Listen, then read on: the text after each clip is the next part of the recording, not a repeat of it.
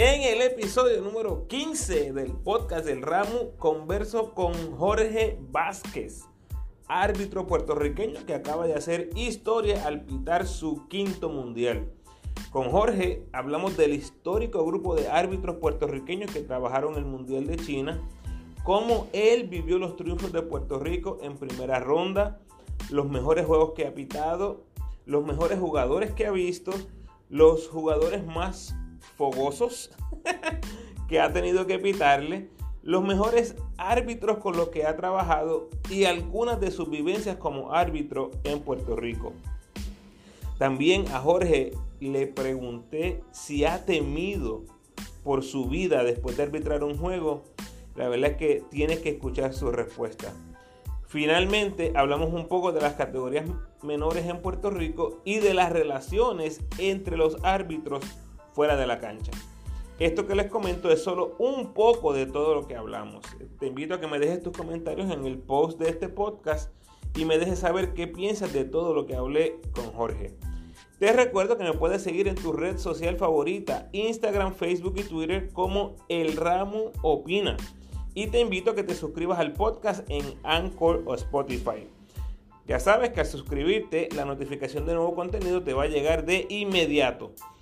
Si te interesa que anuncie tu empresa o producto en mi podcast, por favor, contáctame al email o en mis redes sociales, en el email a. Que disfrutes de esta interesante conversación.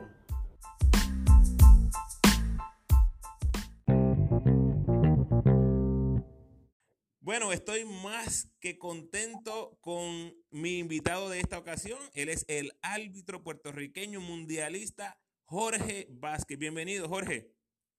Saludos, Ramos, a ti, a toda la gente linda que te escucha eh, y también la, que te lee en las redes sociales y todas las cosas que hace bien positivas para el deporte. Gracias, gracias, Jorge. Claro que sí. Eh, bueno, el día que nos contactamos para hacer esta entrevista, al ratito salió la noticia de felicitación del BCN eh, anunciando, ¿no? O notificando que eras el primer árbitro del mundo en trabajar cinco mundiales 2002, 2006, 2010, 2014 y 2019. Decía la nota, desde que recibí la noticia que fui nominado para mi quinto mundial, me sentí sumamente feliz y bendecido. Ser el primer árbitro en la historia del baloncesto internacional en trabajar cinco mundiales es algo que me llena de orgullo. Bueno, yo me uno a la felicitación, te felicito por eso y la pregunta es, ¿cuál es el secreto, Jorge? Gracias, Ramón. Eh, bueno, de verdad, primero bendecido, estar bendecido eh, es una es una de las cosas grandes de mi vida. Papá Dios me ha bendecido mucho, eh, he hecho muchas cosas con mucho sacrificio, mucha humildad. Y desde que recibí esa noticia, pues no he dejado de estar, ¿verdad? No, no dejé de estar en ese momento tan feliz, porque leer una noticia como esa, estar en, en un quinto mundial consecutivo y ser el primero en la historia que lo hace a nivel del mundo, pues imagínate cómo uno se debe sentir pero también responsable, ¿verdad? Una responsabilidad grande, eh, porque uno ese legado uno lo va a dejar este, ahí para el, para el próximo que venga. Así que imagínate, Ramos, eh, de verdad bendecido con las cosas que, que, me, que, me, que me han pasado en mi vida y, y esperanzado que pueda seguir en, condiciones físicas óptimas para, para poder seguir y, estar estos últimos cuatro años que me quedan en FIBA, eh, terminar, terminarlo bien y con mucha salud. Claro que sí, ojalá sea así. Bueno, Jorge, vamos al Mundial. Eh, cuéntanos de ese proceso de, selección. ¿Cómo te enteras que eres elegido a ir al Mundial? Eh, el, eh, el que te informa que vas a ser seleccionado para el Mundial es la Federación Internacional, o sea, FIBA, FIBA Mundial es el que, el que anuncia los 56 árbitros que van a estar representando a sus países eh, en el mundial. Eh, pero es un proceso, ¿verdad?, que comienza eh, un año antes, obviamente con los, con los torneos que se dan a nivel mundial y, en este caso, pues estaban los torneos cualificatorios, ¿no? Donde jugaban todos contra todos en, dos, en, dos, en dos fases, ¿no? Y realmente desde ahí empezó, como quien dice, uno a, tratar de clasificarse para ir a, ese, a ese mundial. Y obviamente el performance pues es bien importante, eh, eh, a la vez que tú ejecutas pues te van evaluando y van evaluando todas las, todas las llamadas que tú haces, todos los que trabajaste y físicamente, como tú estás físicamente preparado para, para trabajar en ese mundial. Y una vez termine ese, ese cualificatorio, tres meses antes del torneo, tres meses y medio antes, pues le llega la notificación a la federación eh, donde después te notifican a ti que, que fuiste seleccionado. Eh, obviamente, pues el día que lo recibí no, no, no te digo cómo, cómo me sentí, porque ya tú sabes que, que fue la una de las alegrías más grandes de mi vida, porque no es fácil estar en cinco mundiales corridos, eh, el sacrificio que se hace, pero sí, así es así que se hace esto. Y luego entonces, después de esos tres meses y medio, es que empieza el entrenamiento de verdad, porque pues para que la gente sepa, nosotros tenemos un plan de entrenamiento bien riguroso, que tenemos un reloj ahora puesto en nuestra en nuestra muñeca eh, con, con un GPS que va midiendo el ejercicio físico que, que, que, se, que se va haciendo diariamente y que es monitoreado en la oficina de FIBA eh, en el mundo. Así que con eso nada más te digo que no hay cómo robarle el tiempo al reloj eh, y hay que, hay que entrenar de verdad y hay mucho sacrificio viviendo en Puerto Rico, ¿verdad? que nos gusta tanto la fiesta y, comer tanto y, hacer tanto desarreglo, pues para nosotros es doblemente difícil. Ok, eh, una vez viajan, son, elegidos, viajan a, China, eh, ¿la familia puede viajar con ustedes o, cómo, trabajan eso? Porque pienso yo que en algún momento tiene que venir un primo o alguien, mira, quiero ir contigo para el mundial. Eh, no, no, es que no pueda viajar, sí se puede viajar, lo que pasa es que es sumamente difícil eh, poder coincidir ¿verdad? En, este tipo de torneos, porque tú no sabes en qué ciudad vas a estar, eh, tú no sabes eh, en qué hotel puedes hospedar a tu familia o un amigo o, el que sea, ¿no? Algún familiar, porque realmente desconoces, estando allí esos primeros cinco o seis días, para qué ciudad es que vas. Así que es bien difícil la logística, no es que no se pueda hacer, pero sí se podría hacer este eh, pero, pero es bien difícil, no es tan fácil. Pero en, en el formato de antes entonces era más fácil, qué sé yo, tú sabes que tú vas a trabajar el, preolímpico en Venezuela, vamos todo el mundo para allá. Exactamente, pero en este tipo de torneo pues sumamente difícil. Ok, bueno, sabemos que Alexis Mercado, Robert Vázquez y, y tú fueron asignados al Mundial. Cuéntame de esa experiencia trabajando con Alexis. Mira, te tengo que decir primero que Puerto Rico fue uno de tres países que fueron representados por tres árbitros. Eh, Italia, Argentina y Puerto Rico fueron los únicos países que, que tenían tres árbitros nominados al mundial. Lo que lo hace, lo que lo hace un poquito de nada, este, más interesante, porque ya eso deja mucho que decir del arbitraje de Puerto Rico. positivamente tenemos que decir que el arbitraje de Puerto Rico es uno de los mejores arbitrajes del mundo. Eh, por eso por eso FIBA lo hace. Eh, y entonces trabajar con Alexis que le tocó eh, casualmente le tocó conmigo en la sede de Don Juan. Y Alexis debutó conmigo, su primer juego de, un mundial masculino, lo debutó con otro puertorriqueño, hicimos también historia en ese mismo momento. Eh, y Alexis trabajó espectacular. Y luego de eso Alexis es nominado a trabajar conmigo en la final de la primera ronda entre Canadá eh, y Australia. Mm, o sea que, o sea que, no, perdóname, Australia y Lituania fue, la, fue el juego de final de la primera ronda. O sea que, que lo hace más interesante porque pues, los puertorriqueños trabajando ese, ese juego final de la primera ronda, Alexis su primer mundial, y, y de verdad que súper orgulloso de Alexis porque hizo un trabajo espectacular. Obviamente él no pasó a la segunda ronda porque Alexis eh, es su primer mundial y mayormente los árbitros de, primer mundial no pasan a segunda ronda, pero no fue por, porque le faltaron mérito para hacerlo, al contrario, por eso lo pusieron a trabajar el juego, el juego final de, esa primera ronda y, y lo hizo muy bien. Robert, pues estaba, Robert estaba en Nanjing, eh, eh, Robert nos encontramos después de la segunda ronda en Shanghai eh, y pues ya la historia la conoce, Robert trabajó luego de la medalla de bronce, muy merecido por cierto, eh, Robert se puso un poquito ansioso cuando no, no recibieron la nominación de, de cuartos de final y semifinal, pero yo dije, Robert, tranquilo que no estuviste aquí, pero el juego tuyo de la medalla de bronce está ahí, así que estate tranquilo. y ya tuviste, o sea, el resultado cuál fue. O sea, que nos sentimos sumamente contentos por el trabajo realizado allí, sumamente orgullosos los muchachos. Y nada, ahora, ahora comenzar el entrenamiento de nuevo para lo que nos espera eh, el año que viene, que comenzamos con el repechaje y comenzamos con, finalmente con la Olimpiada. Oye, mientras están allá, este Jorge, ¿pueden ver los partidos de Puerto Rico? Eh, sí, mira, eh, si no coinciden con el horario de nosotros, eh, porque muchas veces los juegos son a la misma hora, si no coinciden con el horario de nosotros, tenemos la oportunidad de verlo por el celular, a través de internet, eh, a través de cualquier aplicación, o si, si lo están pasando por televisión nacional, también tenemos la oportunidad de verlo. Pero no es tan fácil, no, no es tan fácil, se nos hace a veces un poquito difícil, pero sí se puede ver. Claro, pero tengo que preguntarte, Jorge, ese juegazo de contra Irán, el comeback, los triples de vuelta, después ver a Gary, el tiro de la victoria contra Túnez, cuéntame cómo lo viviste como fanático.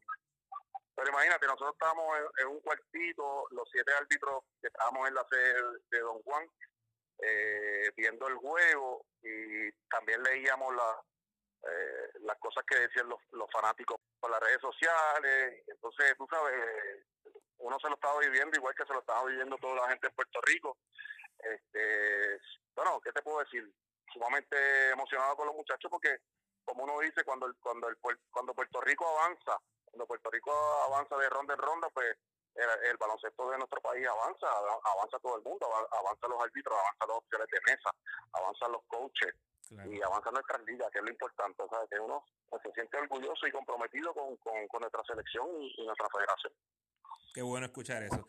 Bueno, Jorge, eh, en la historia, yo recuerdo en los 90, los 2000, cuando seguí el equipo de Puerto Rico, tengo fotos, actually, de el equipo de Puerto Rico compartiendo con un árbitro asignado a X torneo. ¿Eso todavía se da en estos tiempos?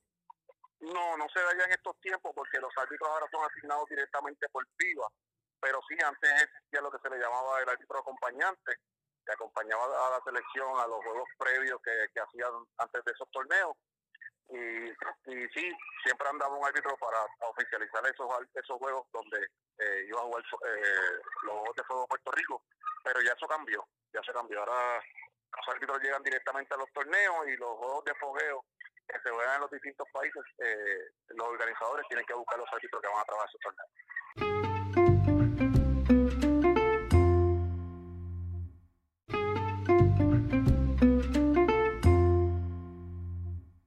Bueno, Jorge, cuéntame, ¿cuáles son los mejores tres juegos internacionales que te ha tocado arbitrar en tu carrera?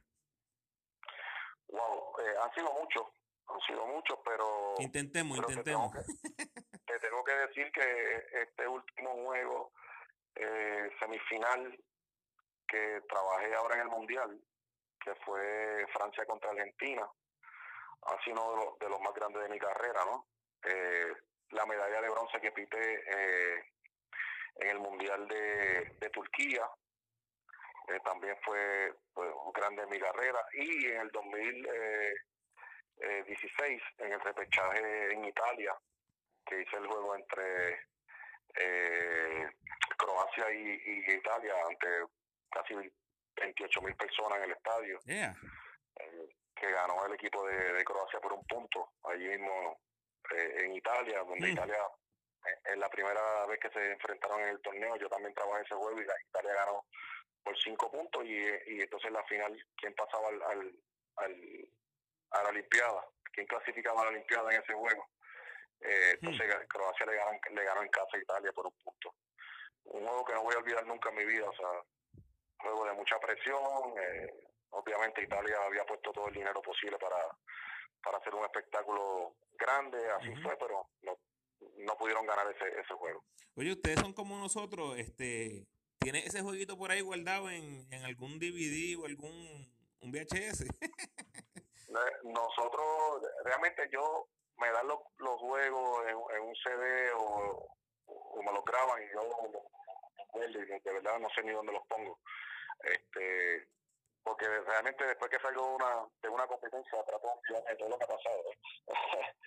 Pero, pero nada, este seguimos, yo siempre miro adelante, al futuro, el pasado pues me siento en casa y, y, a veces recuerdo tomándome algo, pero pero nada, este eh, esos jueguitos son muy importantes. Han habido otros de, de los Juegos Olímpicos que han sido importantísimos en mi carrera eh, como la medalla de bronce en, en Londres, en, Londres 2012, mi primer juego de una Olimpiada, eh, en, en Atenas 2004.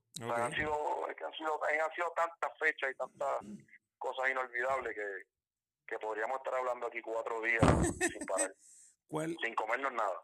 ¿Cuál, ¿Cuál fue ese primer juego en las Olimpiadas del 2004?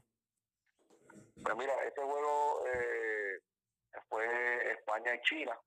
Oh, y era cuando era cuando cuando era mecánica de dos. No era mecánica de tres. Todavía dos, wow. Eh, todavía en el 2004 era mecánica de dos. Eh, la mecánica de tres se vino a implementar en el 2006, en el Mundial de 2006 en Japón. Ahí fue la primera vez que se utilizó el, esa mecánica de tres, pero todavía en el 2000, 2004-2005 estábamos jugando con, con mecánica de. Ok, bueno, te, te, pregunté acerca de los tres mejores juegos. Cuéntame cuáles son los mejores tres jugadores que has visto en tu carrera. En juegos que te ha tocado arbitrar. Bueno, yo te tengo que, ¿verdad? Eh, no por menos a ningún otro jugador del mundo, pero cuando me ha tocado pitarle a, a LeBron James, a, a Kobe Bryant, eh, eh de verdad que a Kevin Garnett, yo te diría que eh, Jason Kidd. Eh, eh, ok, Jorge, expandámonos al mundo entonces, fuera de Estados Unidos. Sí, vamos, fuera, fuera de Estados Unidos, ¿verdad? Porque serían, es un poquito justo. Sí, sí, sí, sí. Pero yo te tengo que decir que con, aunque es otro NBA, ¿verdad? Eh, claro. y otro, otro NBA, tendríamos que sacar entonces a todos los jugadores de NBA. No, no, pero, este, pero mi, mi, mi pregunta viene porque siempre cuando uno está en la cancha, uno puede, eh, uno puede apreciar el, el talento de, de, ciertos jugadores que tú dices, wow, esto es, esto es otra cosa. Sí, sí, no, yo te digo que, que y, no, es casualidad que todos estos jugadores que te esté, que te, te esté diciendo, o sea, hayan sido NBA, o sea, es, que, es que ha sido una cosa impresionante el núcleo de jugadores de, de Argentina, eh, que, que, se, que se vino forjando desde, desde la nada, ¿no? Sí. Desde el programa de altura que, que hizo Flor allá en Argentina y que, y que esos muchachos fueron desarrollándose, fue algo impresionante, impresionante. Esa generación dorada, la pista está completa. ¿Verdad que sí? Completa, completa, sí. completa. Yo crecí, yo crecí prácticamente con ellos sí. en la cancha. Eh, eh, que tengo que decir que, que el equipo de Puerto Rico, o sea, yo, yo vivo eh, emocionado con mi país por, la calidad de jugadores que, que, que echa al, al, resto del mundo. O sea, Carlos Arroyo, o sea, otra cosa, o sea, Piculín Ortiz, pero trabajarle con Piculín Ortiz, o sea, para mí eso fue impresionante a, a Mario Quijote Morales, de lo que pude ya en el caso de su carrera, este eh, eh, tanto Casiano, eh, Toñito Colón, o sea, tantos jugadores de Puerto Rico que uno eh, trabajarle con a Fico López, imagínate, a James Carter, eh, que son leyendas de nosotros, de, de, de Puerto Rico. Eh, de verdad, verdad, o sea, es una cosa impresionante, ¿verdad? Y obviamente ha habido otros jugadores de muchos países de Europa que uno dice, wow, este, no es casualidad que hayan llegado NBA, pero eh, han sido tantos jugadores que han pasado, ¿verdad? Por el tabloncillo y que uno ha tenido la oportunidad de, de trabajarle, que uno se siente eh, orgulloso de haberlo hecho y, y, lo digo con mucha humildad, ¿verdad? Porque eh, no quiero que malinterpreten, pero de verdad que ha sido algo grande, grande en mi carrera. Tiene que serlo.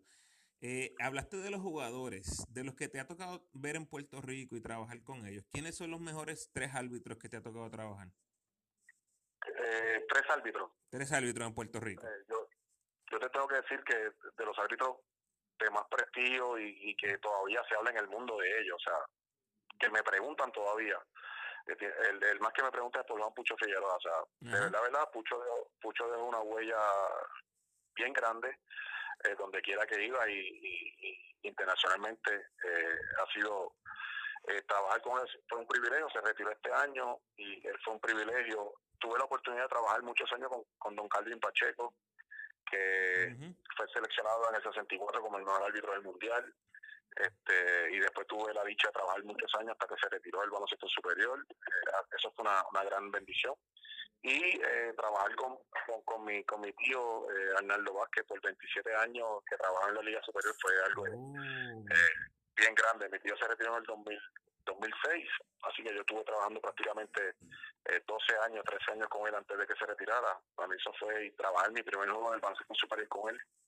Fue, fue algo de, de, gran ayuda y, y, que todavía lo recuerdo con, con mucho cariño. Sí, sí, no, él está, él está también entre los grandes. Oye, hablando de, hablando de BCN un poquito, ¿cuál es la, la, la postura de los árbitros en cuanto a esta, continua polémica de la fecha del torneo del BCN? Eh, nosotros realmente no, nosotros no opinamos nada sobre eso, ¿verdad? son cosas que, que se discuten. Nosotros estamos disponibles para trabajar el tiempo que sea.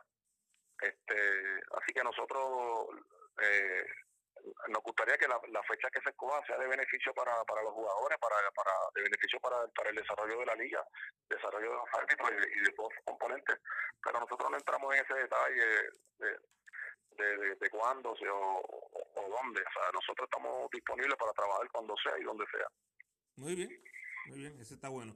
Oye, una preguntita. Eh, te pregunté de los mejores tres. ¿Cuáles han sido los tres jugadores más problemáticos que te ha tocado arbitrar? eh, diablo, eh, nosotros, eh, por ejemplo, yo te puedo decir que jugadores no problemáticos, pero sí bien fogosos, ¿verdad? Fogoso, fogoso.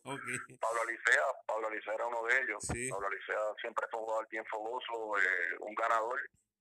No le gustaba perder eh, para nada, eh, pero era un jugador bien difícil, había que saber trabajar y, y, y bregar con él. Eh, Eddie Casiano fue un jugador bien difícil.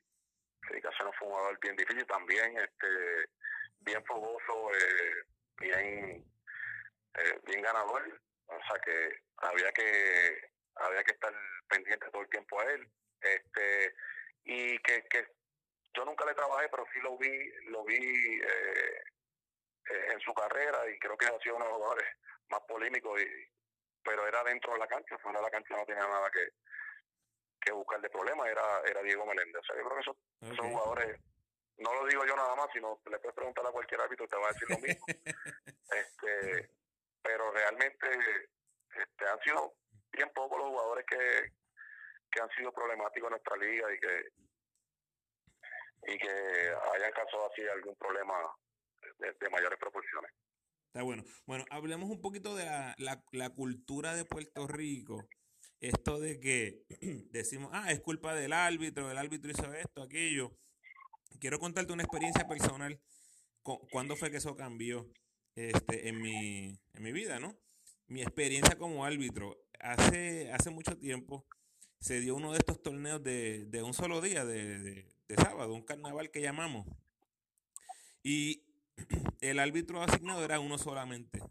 Entonces, en el mismo primer juego, hay una, hay una pelea, lo que sea, y un jugador le cae a puños arriba al árbitro. Al nivel de que tú sabes, llaman a la policía, todo esto. ¿Y qué pasa? El evento se había hecho para recaudar fondos. Este, para una, para una iglesia o algo así, y la muchacha que organizó el torneo empezó a llorar y no sabía qué hacer y toda la cosa. Y yo le digo, no te preocupes, yo voy Eh, uno que siempre estaba hablando de que si el árbitro es el árbitro, y yo dije, yo, uno sabe que uno a veces cuando está sentado, uno dice, ah, eso puedo hacerlo yo, eso lo hace cualquiera. Claro. Y boom, me tocó, tuve que arbitrar. En ese momento, en ese torneo, cambió completamente mi perspectiva de los árbitros.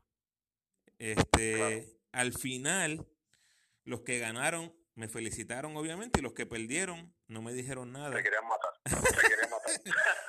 pues lo que, lo que, lo que es gracioso es que la, única regla que yo les puse al inicio, yo les dije, no metan las manos, no, no, no hagan handshake porque se las voy a pitar. Y, y traté de ser lo más consistente posible. Pero la verdad es que fue una de las cosas más estresantes que he hecho en mi vida. Y ahí cambió mi perspectiva completa de lo que hace un árbitro. Cuando te ven en la calle, ¿hay algún tipo de, de, de, rencilla o, algo en contra del árbitro? Pues créeme, créeme que me ha sucedido eh, en ciertas partes de Puerto Rico donde, donde he estado y se me han acercado gente y me identifican, ¿sabes? Me dicen, ah, tú eres árbitro. Este, pero despectivamente. Otros no. Otros me dicen, ah, tú eres el árbitro, mira, te felicito porque ese trabajo no es fácil. A mí me pasó, casi me cuentan muchas veces lo que lo, que han hecho el papel de árbitro en algún torneo y dicen que no lo vuelvan a hacer nunca más en su vida. este, eh, pero sí me, me, me, he encontrado gente hostil en la, calle, en la calle y, y uno tiene que, mira, este, cogerlo con calma. O sea, yo me pongo ese es mi trabajo, pero yo me pongo un disfraz, o sea, es un disfraz que yo me pongo por, por dos horas y luego de ello salgo y yo soy un ser humano como otro cualquiera. Este, y, y pero sí me, ha ocurrido que la gente quiere venir a, inventar y, hay que estar ready, como uno dice. y es lamentable, y es, la, y es lamentable porque este el deporte está para, para añadir, o sea, y mucha gente lo que hace es que le quiere restar a esto. Eh, y lo que estamos viviendo en Puerto Rico es terrible, o sea, en las categorías menores es, mucho, es, peor. O sea, en las categorías menores eh, tú tienes que esperar para salir o, irte inmediatamente para tu casa y te encuentras uno de estos papás por la calle, o sea, eh, eh, se puede poner peligrosa la cosa. aquí ha ocurrido hasta tiroteos después de los juegos de categorías menores, peleas entre padres, este, es absurdo, es absurdo.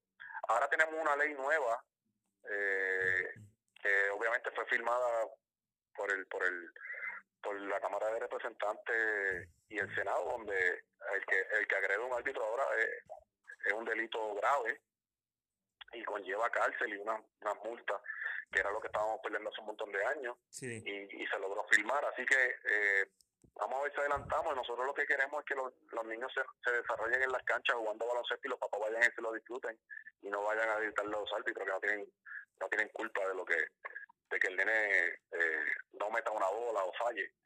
Eh, pero estamos en una situación difícil, pero a la misma vez este, alentadora porque tenemos un baloncesto grande en Puerto Rico, tenemos muchas categorías jugándose y, y tenemos mucho talento con lo, con lo que tenemos, ¿verdad? Con lo que desarrollamos, jugadores que no tienen mucha estatura, pero tenemos corazón, que es lo importante. Mucha gente no tiene corazón y nosotros los boricuas, pues eso, eso es lo más grande que tenemos, el corazón.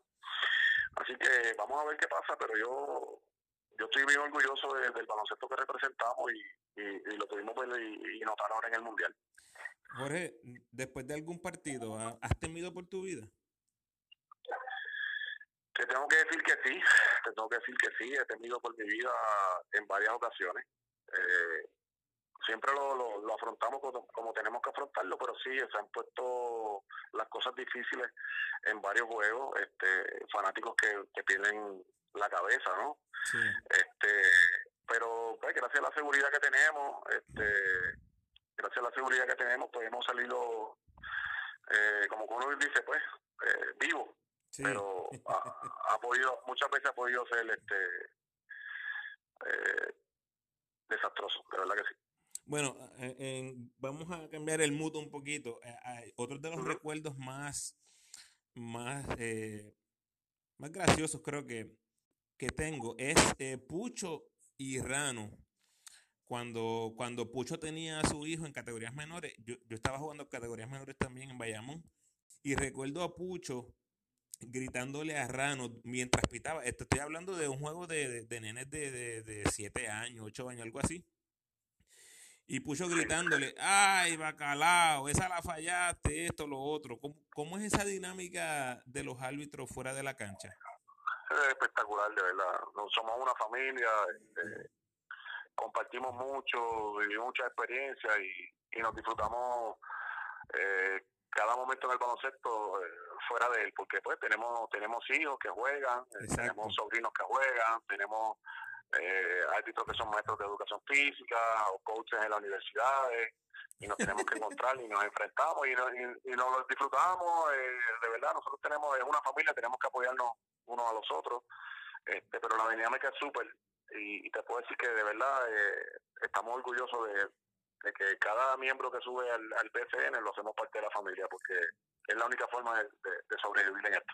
Mira, hablaste de que se encuentran en todos lados, igual esa es otra anécdota que tengo, yo estaba viendo un juego de la LAI eh, de la UPR Bayamón, el hijo de Alvin Boria estaba jugando y, y Alvin Boria estaba en la grada, estaba al ladito mío y Carlos Tarra está pitando. Entonces, hubo un par de jugadas, hubo un par de jugadas, y al Bimboria le grita a toda boca y dice, árbitro Pillo, ¿cuánto te están pagando? y yo digo... Sí, la dinámica, la, dinámica es brutal. eso es parte, y uno mira para uno mira para allá afuera y, ve a un compañero de uno que es el que le está gritando y después te tira un aguiñado. es, brutal, de verdad que es parte de esto y, y hay que vivírselo de esa manera. yo empecé, yo, yo me empecé a reír porque yo digo, si, si es cualquier otro, si yo lo digo, me van a mirar mal, me van a gritar o me dicen algo. Bueno, ya vamos finalizando, Jorge. Eh, sí. ¿Cuál es el legado que han dejado los árbitros puertorriqueños? Bueno, yo creo que el legado que se ha dejado aquí desde que eh, Calvin viene viajando internacionalmente eh, es uno de muchos sacrificios, de muchos sacrificios, yo creo que eh, de buen arbitraje, de buena, de buena impresión que dejamos siempre en los torneos. Dicen que el árbitro boricua tiene los pantalones bien puestos en su sitio, que tiene la, mejor apreciación eh, que, no tiene mucho y, y cuando tú escuchas eso pues el legado tiene que ser de, bien bueno o sea tú tienes que seguir ese legado de, que la apreciación sea la misma que han dejado los otros, que tu presencia sea la misma que han dejado los otros. Así que el legado es interesante y es una responsabilidad bien grande el que venga, el que venga detrás de uno a, a ponerse esa camisa y, y, decir que es de Puerto Rico. Oye Jorge, en el baloncesto todos los equipos juegan para ganar el campeonato, quieren llegar primero. Y cada equipo define eh, éxito en una manera diferente. ¿Cómo define el árbitro una temporada exitosa? Para que una temporada sea exitosa para un árbitro, tiene que ser una temporada donde no haya habido protestas, donde no haya habido vistas eh, en la liga, donde no haya habido este, motines en los juegos, donde no haya habido sangre en los juegos, donde no se haya formado ningún revolú. Eso, es lo que uno mira, ¿no? Este, y obviamente ahora que tenemos la supervisión en todas las canchas y después, como te digo, después de los juegos tenemos que ver videos y los sábados de la reunión tenemos que ver videos. Que todo lo que se vea en esos videos sea claro y sea, y sea limpio. O sea, es la única forma de tú decir que, que, tuviste una temporada excelente. Y, y mantenerse saludable. Y mantenerse saludable, obviamente, porque pues tú sabes que siempre está el riesgo de, alguna lesión sí. y, y, corremos, corren, por eso es que nos preparamos para que para evitar ese tipo de situación. Claro que sí. Eh, ¿Qué hay en el futuro de Jorge Vázquez? Eh, futuro inmediato o, o, a largo plazo? Pues, como yo digo, eh, cumpliendo 46 ahora la próxima semana, el 14 de, octubre cumplo 46 años, me queda solamente un ciclo más en, FIBA. Esperamos estar en la, en la Olimpiada del año que viene, eh, con la preparación ¿por qué te queda un, ¿Por qué te queda un solo ciclo? ¿Hay, un límite de edad? Porque hay, hay un límite de edad y a los 50 años, el árbitro internacional se tiene que retirar a los 50 años. Uh. Eh, así que a nivel internacional me queda me quedan estos cuatro añitos, o sea que es un ciclo más de baloncesto. Deseo estar en las Olimpiadas del año que viene en Tokio y, si es posible y el tiempo me, me ayuda y la salud me ayuda, poder retirarme en el próximo Mundial. Así que siempre aspirar a lo más a lo más que se pueda es saludable y si recibo la bendición de Papá Dios, que siempre ha sido bien generoso conmigo, pues sé que lo podemos lograr. Si no, pues cuando Papá Dios diga que Él es el que decide, no, nos, vamos, nos vamos en buena lid, nos vamos tranquilos, nos vamos orgullosos y nos vamos humildemente bien este con todo lo que se ha hecho. Está bueno, ahora viene, ahora viene el repechaje, ¿es un torneo que piensas trabajar? Eh, bueno, yo estoy disponible para lo que me llamen, o sea, de verdad que yo estoy disponible para lo que me llamen pero tengo la, los ojos puestos en, Tokio, sería mi tercera Olimpiada, eh, qué mejor que un resumen con cinco mundiales, tres Olimpiadas, así que dos repechajes, sería este ahora sí voy el, tercer repechaje, así que estamos estamos ready, este, yo creo que lo, lo que llegue eh, ya a 46 va a ser bueno para mí, así que que Dios decida. Excelente. Excelente. Bueno, Jorge, muchísimas gracias por haber aceptado la invitación en el podcast. Espero que se repita pronto. Sí, Ramos, eh, estamos a, tu disposición y todo lo que yo pueda ayudarte, cualquier información, cualquier cosa que yo pueda hacer por, por ti, tu programa, lo que tú haces, pues me encanta y, y, vamos a estar ahí para ti.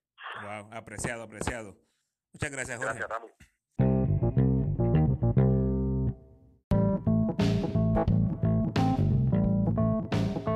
Gracias familia por tu sintonía y gracias de nuevo a Jorge Vázquez por aceptar la invitación para estar en el podcast.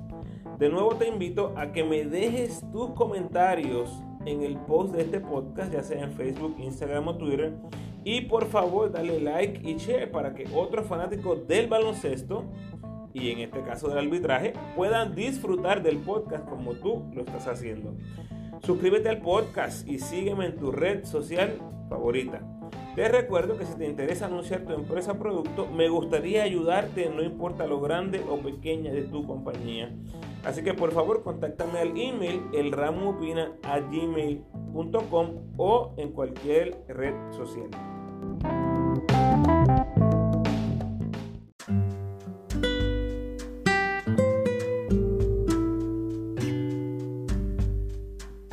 El pensamiento de hoy.